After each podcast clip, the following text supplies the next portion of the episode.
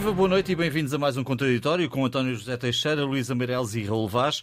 Daqui a pouco a entrevista de António Costa à Visão, em que o Primeiro-Ministro diz não se perderem casos e casinhos lançados pela Central de Criação de Soundbites da direita, mas gostava de começar por vos ouvir sobre a aprovação hoje no Parlamento, com os votos a favor de quase todas as bancadas, absteve-se o PSD e votou contra o Chega, dizia a aprovação de um projeto de resolução que condena as violações de direitos humanos no Catar. António, vem um bocadinho tarde ou não? Parece, não é? A mim parece. Talvez fazer o registro assim em rodapé, dizer condenação do Mundial do Qatar, uhum. depois da eliminação de Portugal do Mundial do Qatar. São maus fígados? Depois ou... das viagens do Presidente da República, do Presidente da Assembleia da República, do Primeiro-Ministro, do, do Ministro dos Assuntos Parlamentares.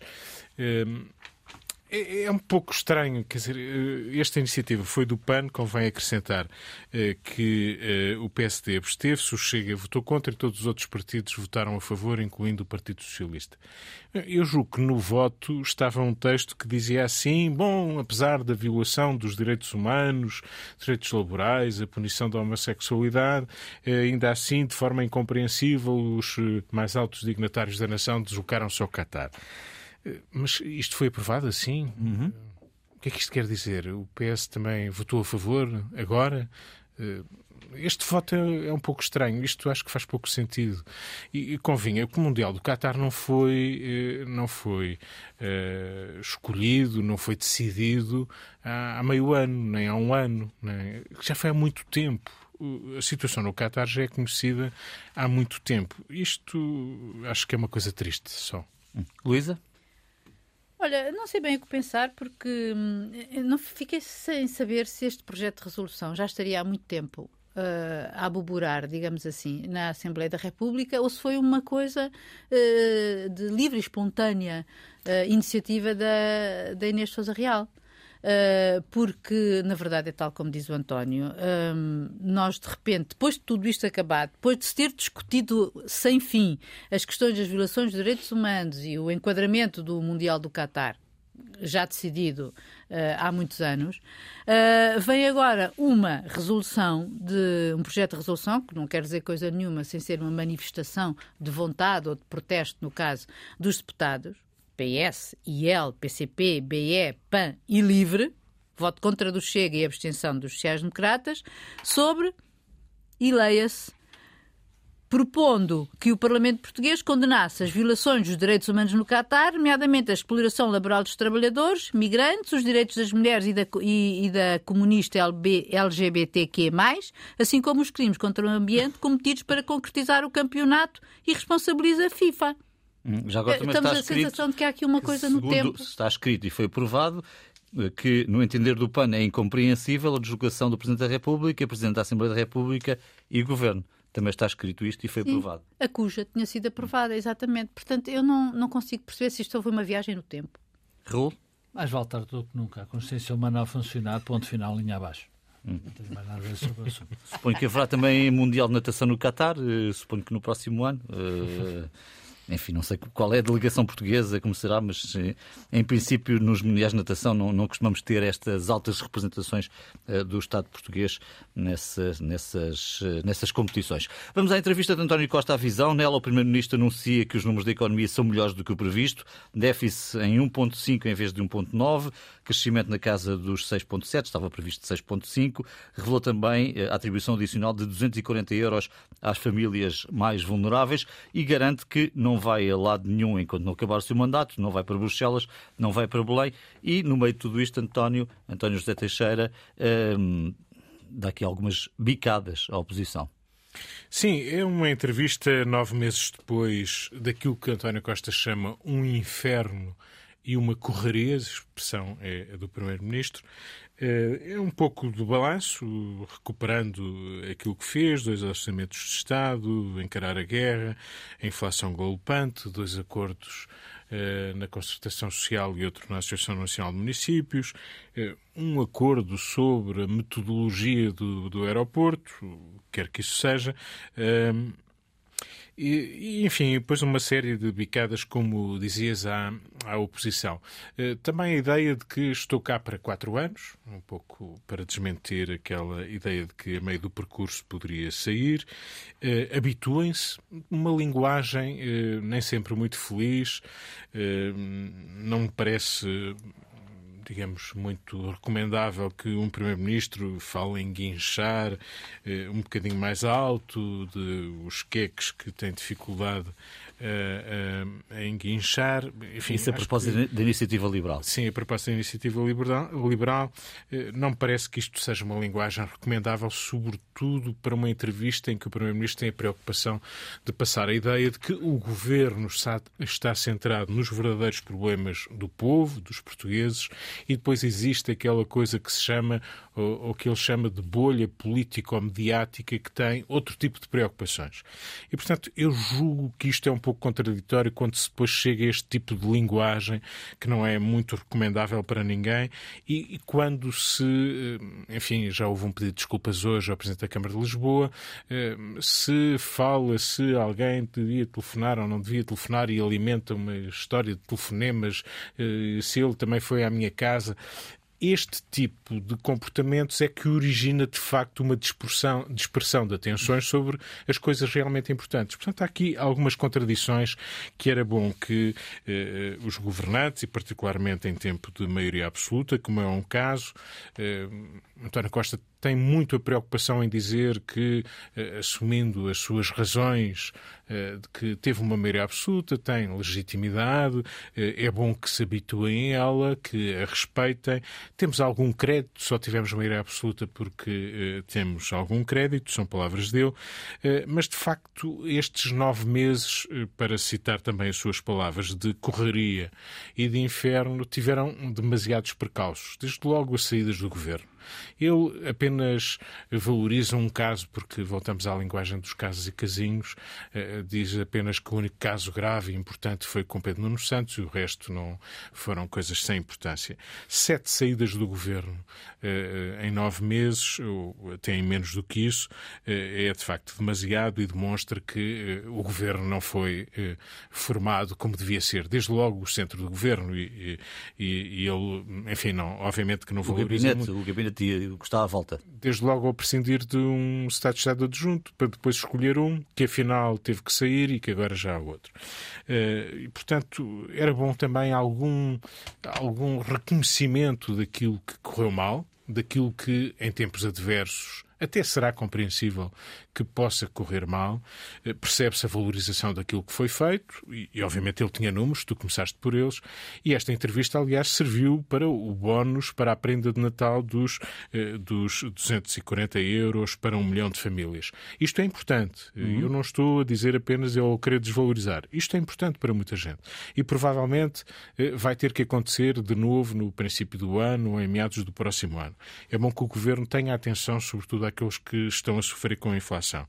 Eh, mas eh, foi muito uma entrevista preocupada em dar a ideia de que o, o país, a tal bolha mediática ou política, anda a discutir temas que não interessam a ninguém e que o governo é a única entidade preocupada com o bem-estar e o futuro dos portugueses.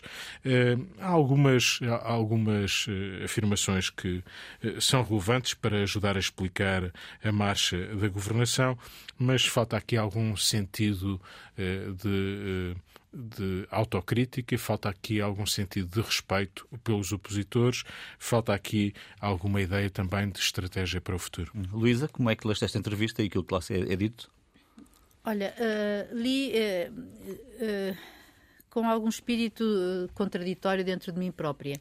Ou seja. É adequado ao programa em que Adequadíssimo. Estamos. Que é assim: um, António Costa é um político que tem imensos anos de eh, tem imensos anos de vida como político, não é?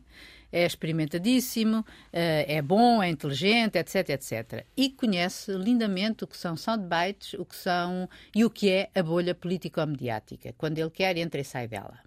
Mas, e por isso me espantou que nesta entrevista, que foi dada, obviamente, no momento que ele considerou oportuno, no final de um ano, em que tinha boas notícias para dar, uh, nomeadamente quanto ao déficit e a dívida, e mais o anúncio dos tais uh, 240, uh, sim, 240 euros que serão dados às, a 1 milhão e 37 mil agregados vulneráveis, dos quais dois terços são mulheres. Isto é terrível e leva-nos, deve levar-nos a pensar. Uh, e para além de, outros, de outras explicações que ele dá para o desenvolvimento do país e a comparação com a Europa, até o próprio, um, uh, eh, o próprio entendimento dele do que são as reformas estruturais, uh, como ele diz, aponta ao ensino e a, e a que hoje estamos ao nível de, de e ultrapassar o nível dos países mais desenvolvidos, nomeadamente eu em relação... cito Alemanha, França e Itália. Exatamente, quanto ao nível das, da, da frequência dos ensinos, do ensino superior, universitário, e, enfim, e outros dados, como também a redução para metade uh, do abandono social precoce, uh, desculpem, do abandono, abandono escolar. escolar. precoce. Um, quer dizer, isto é um primeiro-ministro, digamos que a vender, ponho aqui aspas, o seu trabalho. Tudo bem.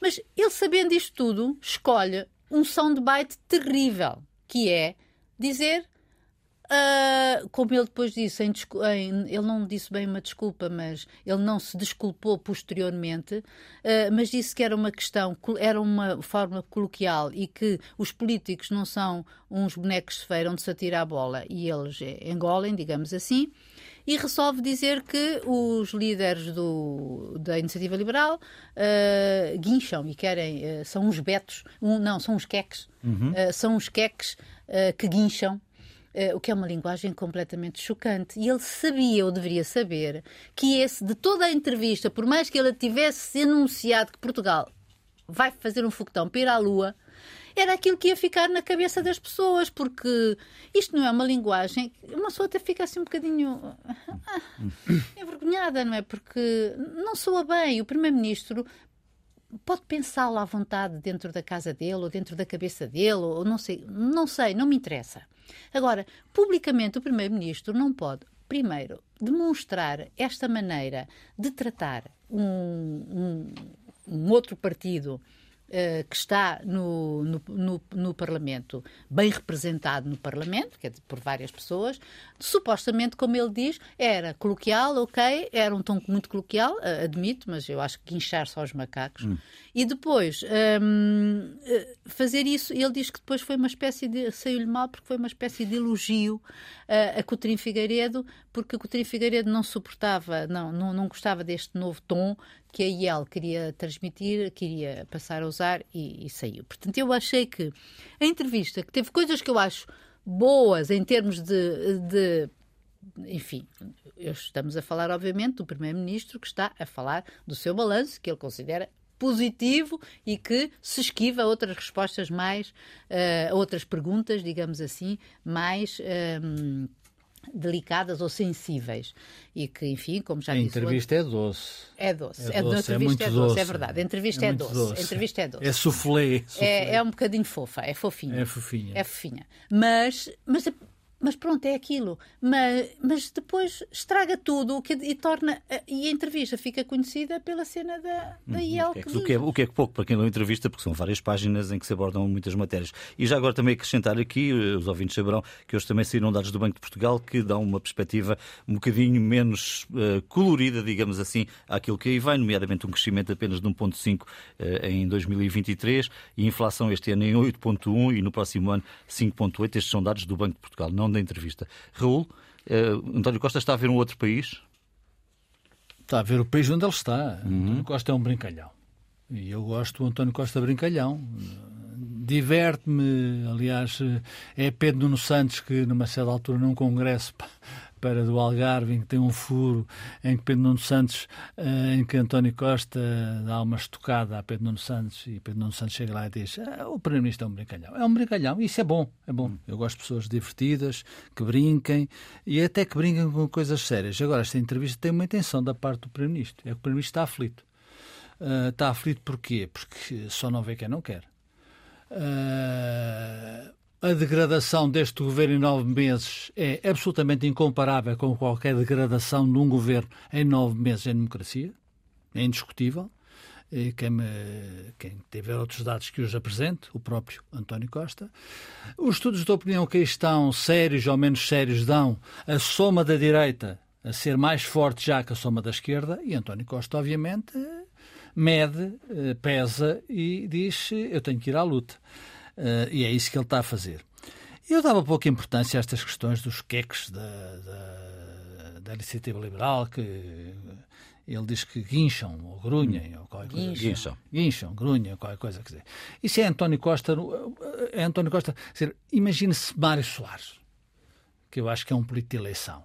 Mário Soares hoje não poderia ser político, porque não era compatível com o seu tempo. António Costa tem esse conflito entre si.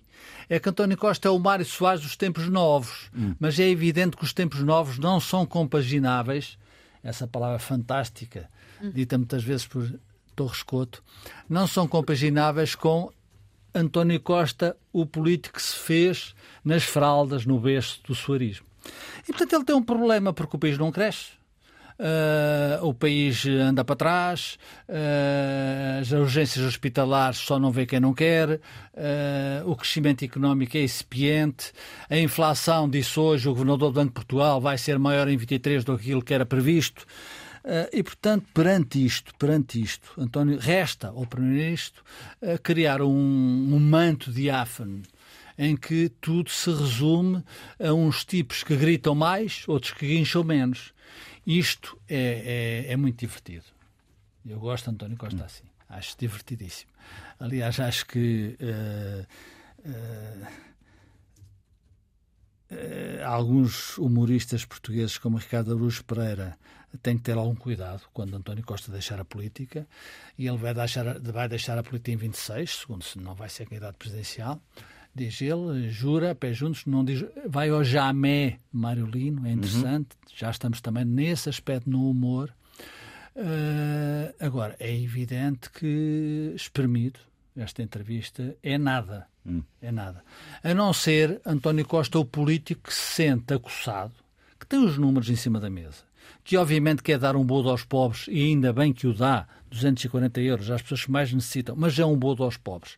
António Costa não é capaz, como Mário Soares nunca foi capaz, uh, de, de, de reestruturar o país. Portanto, é tudo casuístico, ou seja, em qualquer fogo se lança a mangueira para apagar o fogo e se espera que outro fogo venha para uh, se usar a mangueira para, para, para apagar esse mesmo fogo.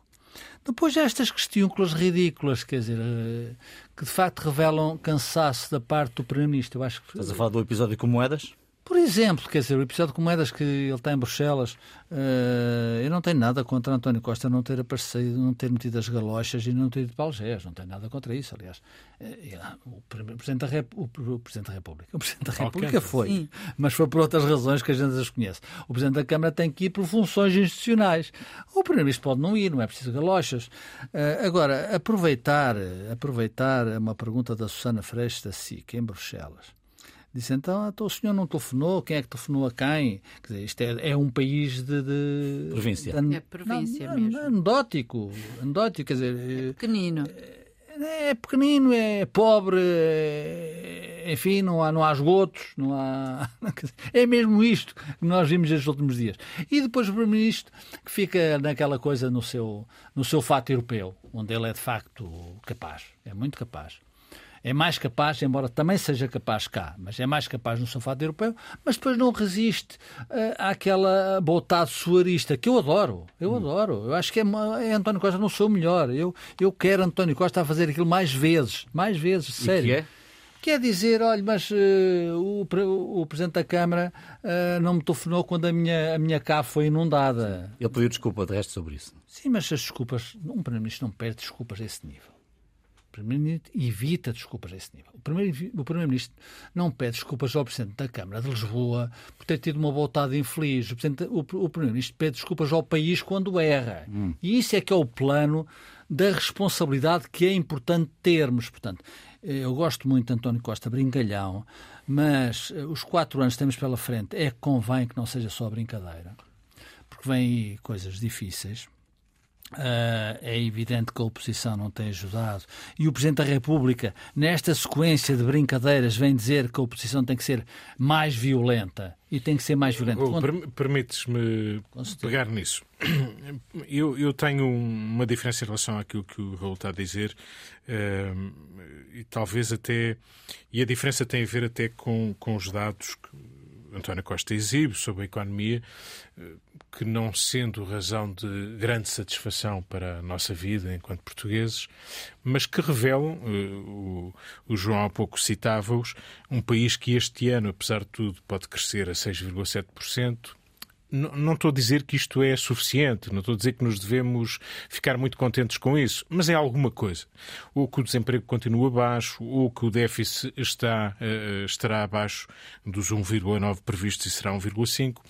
A minha questão é que talvez até torne mais grave algumas das coisas que disse o Raul.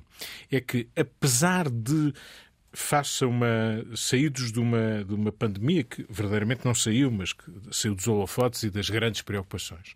Entrados em guerra, com uma inflação como já não conhecíamos há alguns anos. Apesar de tudo, quando vamos olhar para os números e para a alguma situação económica eh, eh, quando observamos o país, ele não está assim tão mal. Isto poderia, eh, digamos, estar num, plano bastante mais inclinado. Isto não, é para nos fazer sentir que, ah, mas fantástico, devemos agradecer e, e ir em peregrinação junto a São Bento agradecer. O problema é com, com estes dados, que apesar de tudo são positivos, com alguma capacidade de, de, de, fazer acordos na concertação, etc., com uma oposição que, regra geral, sobretudo o principal partido da oposição, não tem sido assim tão forte nem tão incomodativa para o governo. A falta de capacidade política dentro do governo, desde logo para gerir o próprio governo, e depois para ter iniciativa, puxar pelo país, ter capacidade de renovação, chamando outros rostos, etc., tem ficado muito aquém das condições políticas que António Costa tem tido, que é uma maioria absoluta pela primeira vez, neste, neste tempo em que leva de Primeiro-Ministro, e com umas oposições à procura de líderes. Luís Montenegro é o novo líder, já depois das eleições, Rui Rio foi-se embora, do mesmo modo que o Partido Comunista também tem um novo líder, e, portanto, com isto tudo, que são ventos políticos favoráveis, eh, a falta de capacidade política, desde logo na condução do próprio governo, é preocupante.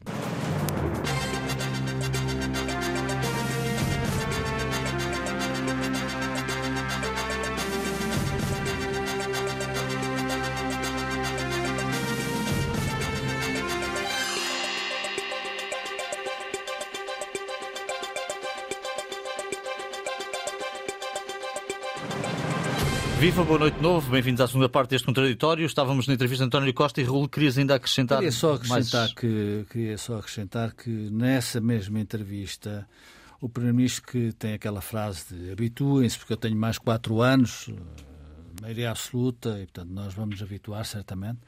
Uh, o país é democrático e habitua-se, não era preciso dizer isso. Uh, mas ele diz que o grande caso desses nove meses que, que o inquieta que de certa forma o contrariou na sua gestão eh, enquanto chefe de governo foi o caso do aeroporto de Pedro Nuno Santos. E percebe-se, obviamente, o decreto de Pedro Nuno Santos foi precipitado, deu no que deu. Uh, Pedro Nuno Santos é, obviamente, um rival interno no Partido Socialista de António Costa, é preciso afirmá-lo com, todo, com toda a clareza. Não é Pedro Nuno Santos que António Costa quer como seu sucessor, é provavelmente Fernando Medina, o que é absolutamente legítimo. Agora, só, só para dizer uma coisa, quer dizer, quando, quando o Primeiro-Ministro tem o desplante de dizer que o único caso que o incomodou, que foi grave, foi o do aeroporto, o decreto do ministro Pedro Nuno Santos, eu fico inquieto.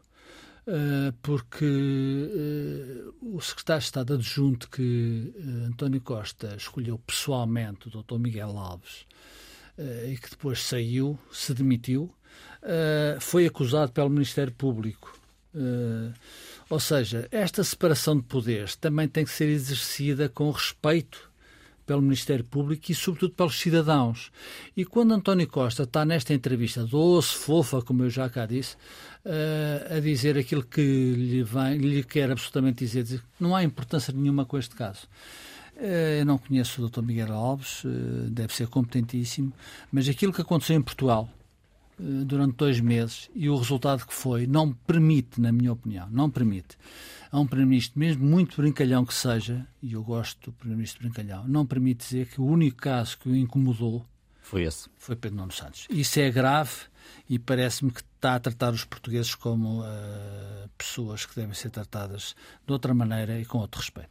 Bom, um caso que está em curso e que acho que não merece eh, dúvidas de ninguém eh, a gravidade que tem é uh, a suspeita de envolvimento da vice-presidente do Parlamento, ex-vice-presidente agora, a grega Eva Kaili, num caso de corrupção relacionado com supostos subornos por parte do Qatar. Foi detida faz hoje uma semana, com centenas de milhares de euros em notas e esta semana a presidente do Parlamento Europeu, Roberta Metsola, disse haver várias suspeitas de que pessoas ligadas a governos autocráticos estão a tentar subverter a democracia na União Europeia. António, comentário que merece esta notícia.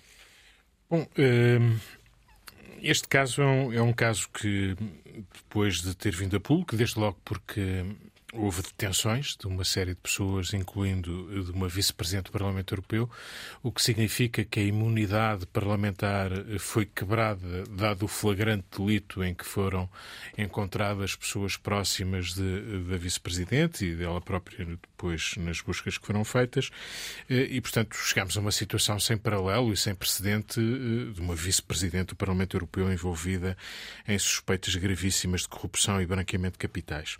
Portanto, a primeira coisa que me ocorre dizer, bom, eh, a Justiça fez o que tinha a fazer e também diria que a política confrontada com esta situação, eh, para já também fez o que tinha a fazer. Eh, esta eurodeputada foi demitida da sua, do seu estatuto de vice-presidente, foi expulsa do seu partido, o Partido Socialista Grego, PASOK, e, portanto, desse ponto de vista, houve consequências imediatas, poderão não ficar por aqui, também do ponto de vista político. Isto serve para dizer que há uma frase estafada que nós preferimos muito em Portugal, que é à política o que é da política, à justiça o que é da justiça. Esta, fra... Esta frase faz algum sentido, mas normalmente não se aplica. Isto é, eh, a justiça faz as suas diligências, em regra, entre nós, bastante, de uma forma bastante lenta, mas a política acha que não tem que fazer nada. Ou seja, fica paralisada esperando pela justiça. Ora, o que aconteceu neste caso é que, para já, pelo menos, eh, obviamente que nós gostaríamos que tivesse havido medidas preventivas eh, que não tivessem chegado a esta situação, tivessem neutralizado aqui alguns circuitos, que provavelmente já têm algum tempo, mas a verdade é que a política tirou algumas ilações sobre o comportamento desta eurodeputada que era vice-presidente. Esta é a primeira observação. A segunda, eh, a Europa, de um modo geral, eh, se calhar não está suficientemente precavida. Uma Europa a 27 é uma Europa uh, muito complexa e, e, e, muito grande, e um mercado muito grande. E, portanto, fazer pressão sobre a Europa ou sobre algum dos 27 ou sobre alguma das instituições é algo muito tentador, porque aqui se fazem negócios de diversa índole, aqui se pode entrar ou não entrar, aqui se pode viabilizar um acordo, uma parceria, o que quer que seja. E, portanto, apesar dos lobbies, ao contrário de Portugal, estarem reconhecidos em Bruxelas, os de decisão política uh, na União Europeia não estão suficientemente precavidos de que algo não possa acontecer e algo, porventura, até mais grave. Desde logo, por exemplo, as inibições em relação a quem sai de cargos europeus importantes, os acordos com países terceiros, uh, alguns circuitos que não estão suficientemente acautelados. Por exemplo, as organizações não governamentais, que têm uns nomes, aliás, neste caso, há uma, uma ONG envolvida, que tem nomes fantásticos e tal, uh, que no, podem nos seduzir, mas a verdade é que nem sempre uh, se cuida devidamente uh, deste, deste tipo de solidariedades e de interesses que, que, estão por aí. Eu fecho apenas com uma frase que gosto muito, é uma frase de um dos pais fundadores dos Estados Unidos, de James Madison, e ele falava de se os homens fossem anjos não eram precisos governos. Se os anjos fossem homens, não seriam precisos nem controles internos, nem externos. E, portanto, é isso. Os homens não são anjos. E convém que nos convençamos na União Europeia, em Portugal, que os homens não são anjos. Isso para quem acredita. O Vaz anda aqui a dizer isso há anos. A quem acredita que há anos que o Vaz anda aqui neste programa a dizer isto. Aliás, a raça humana é capaz do pior e do melhor. E do melhor. Bom, e do melhor. Olha-nos isso também, não é? Luísa. Olha, hum, é, é, eu a sensação, não sei se este, todo este processo ainda vai no adro, porque vão-se descobrindo novas coisas, porque de Qatar Gate uh, já estamos também a falar do Marroco Gate, que parece que entupiu de dinheiro redes italianas e depois quem dava o dinheiro uh, relativo ao Qatar supostamente era o embaixador de Marrocos na Polónia. Portanto, é, é toda uma história que agora, de facto, a, a justiça vai ter mesmo que, que, que, que, que investigar. Agora, eu gostava de me focar uh, nos aspectos mais políticos e, e, dar algumas informações que eu acho que as, para as pessoas terem a dimensão do que, do que existe na União Europeia nestes termos. Primeiro é que eu acho que isto foi um tremendo uh, golpe na credibilidade das instituições europeias no seu conjunto, não é? Uhum. Porque não é por acaso que a senhora von der Leyen, que é, da, que é a Presidente da Comissão Europeia, eh, vem, vem falar sobre isto. Um, e, portanto, o, o, Parlamento Europeu, por outro lado, embora seja uma instituição que já tenha muitos anos, a extrema-direita nunca o viu como uma instituição fundamental dentro da, da União Europeia. Uh, aliás, viu-a, vê como supérflua. E estamos a ano e meio de eleições. Em 2024 vai haver eleições do Parlamento Europeu. Portanto, isto é rapidamente e em força uma coisa que o Parlamento Europeu tem que combater, tem que agir, obviamente tem que agir politicamente. Depois, isto tem um efeito secundário, um duplo efeito secundário. É que à medida que a, eh, que a Presidente Metsola, Presidente do Parlamento Europeu, portanto, anuncia uma série de medidas, ela também eh, limita, eh, há um efeito secundário que é assim, todos aqueles que são eh, dentro eurodeputados responsáveis por relações com uh, das relações da União Europeia, do Parlamento Europeu com Estados estrangeiros, ficou tudo, tudo aquilo suspenso, as resoluções também suspensas, o que também lança uma série de, quer dizer, um manto de dúvida sobre uh, essas atividades. Agora, isto, posto isto, e acho que o outro terceiro, o outro terceiro efeito secundário é para os socialistas e democratas, porque isto até ver está a, está a bater-se sobre eles. Queria só dar alguns números sobre uhum. o que são a pressão brutal dos interesses, porque não são só os interesses estrangeiros que, dentro, que, que, que, pressionam a União Europeia. São os interesses de dentro da União Europeia que pressionam a União Europeia. Eu só queria dar um exemplo que não são lobbies não é a mesma coisa que, que corrupção, embora muitos lobistas sejam sejam agentes de corrupção. Mas é, são duas atividades diferentes. São agentes de influência. São agentes de influência e, portanto, são, mas despendem muito dinheiro para o fazer. Uhum. Só em Bruxelas há 12 mil, há 12 mil grupos de pressão acreditados. Estados Unidos há mais. Agora, só eu já nem vou falar do que são, do que, do que gastam os 6 milhões da Google, o Conselho de Indústrias Químicas, 12 milhões, a Microsoft, 5 milhões e os 4 milhões da Business Europe, mais 2,2 milhões da Huawei. Mas agora, isto são estas grandes agências, estas grandes empresas. Se formos para as farmacêuticas que estiveram em cima da pandemia, nós verificamos que aumentaram em 20% as suas atividades de lobbying. Isto por acaso assusta-me. Uh, porque, por exemplo, o, os gastos da um, associação que junta a Pfizer, a AstraZeneca, Johnson Johnson e a Johnson Johnson para influir nas decisões de Bruxelas aumentou de 4,6 para 5,5 milhões de fizeram, euros. Foram eles que fizeram as vacinas nos salvaram. Todo o lobby farmacêutico, segundo as cifras publicadas pela Europa, terão um valor de 36 milhões de euros em 2020.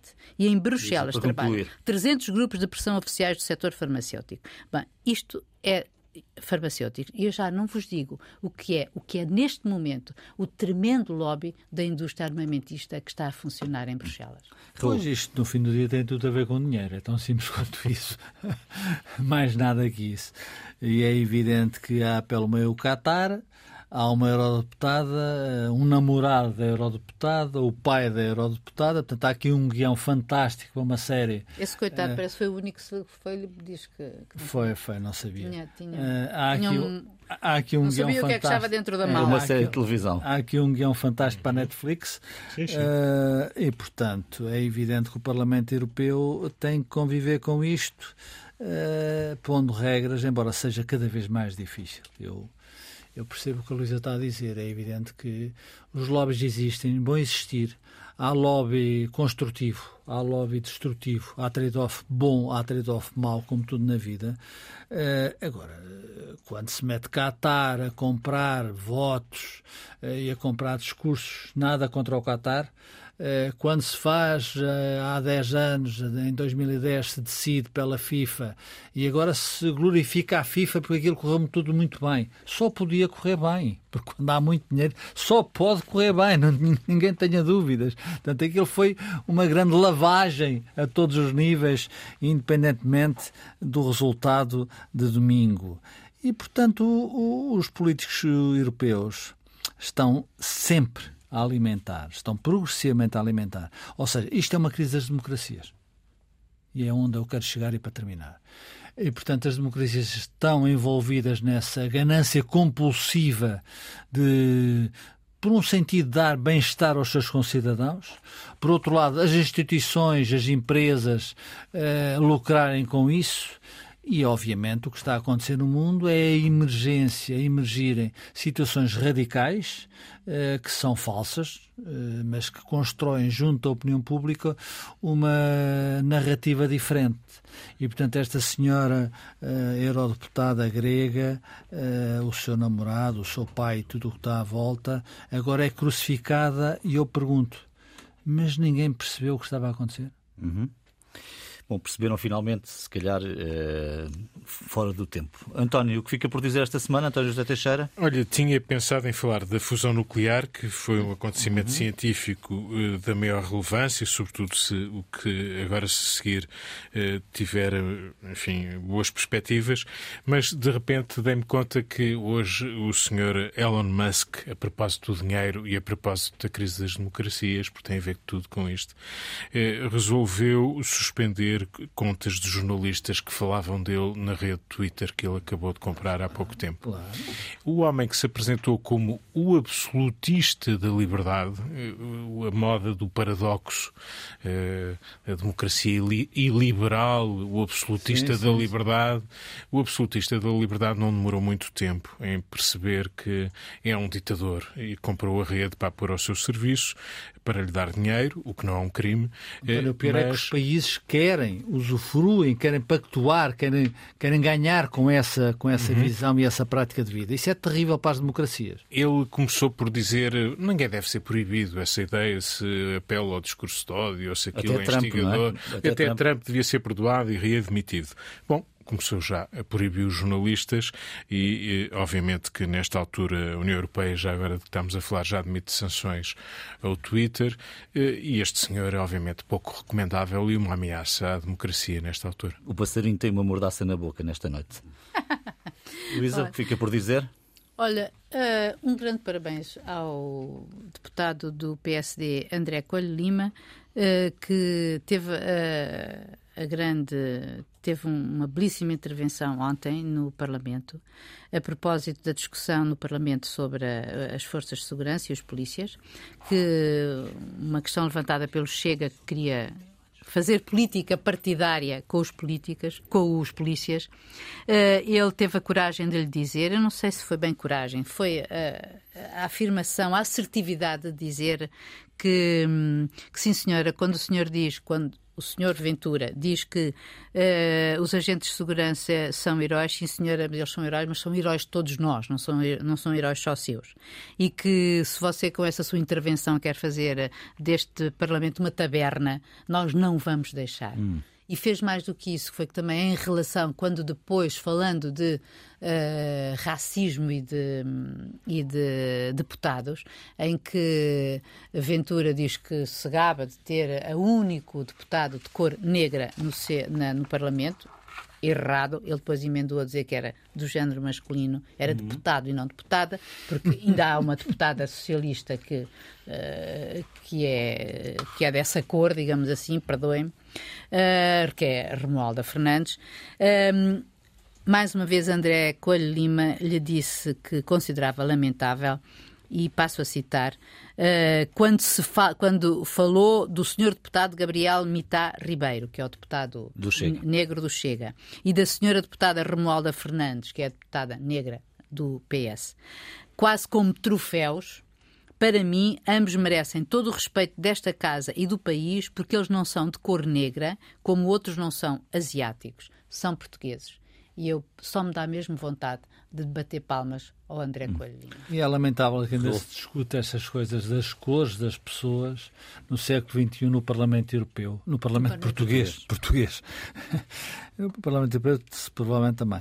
Uh, soube-se esta, semana, soube esta semana que as contas, após as contas certas do Partido Socialista, as contas, a dívida do Serviço Nacional de Saúde, do Ministério da Saúde a fornecedores está em 2 uh, mil, 2.300 milhões de euros. Ou seja, eh, o ministro Manuel Pizarro já veio falar sobre isto, diz que isto decorre da pandemia, admite que sim, que o, que o orçamento para 23 vai corrigir estas contas. Agora, eu acho que a economia, isto é um dos males da economia portuguesa. Quando se fala muito do investimento público, quer dizer, imagine-se que o Estado pagava a 90 dias. Eu já não quero mais. O Estado paga, o Estado paga a, a meses e a anos.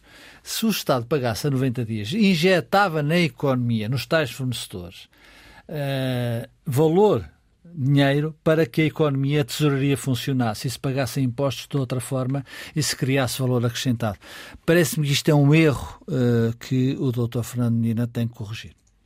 Ficamos por aqui esta semana. O contraditório, apesar de ser dia 23, cá estaremos, não é? Também para desejar umas boas festas aos ouvintes com esta equipa. António José Teixeira, Luísa Meireles, eu Vaz. Por agora desejo bom fim de semana e boa semana. Até lá.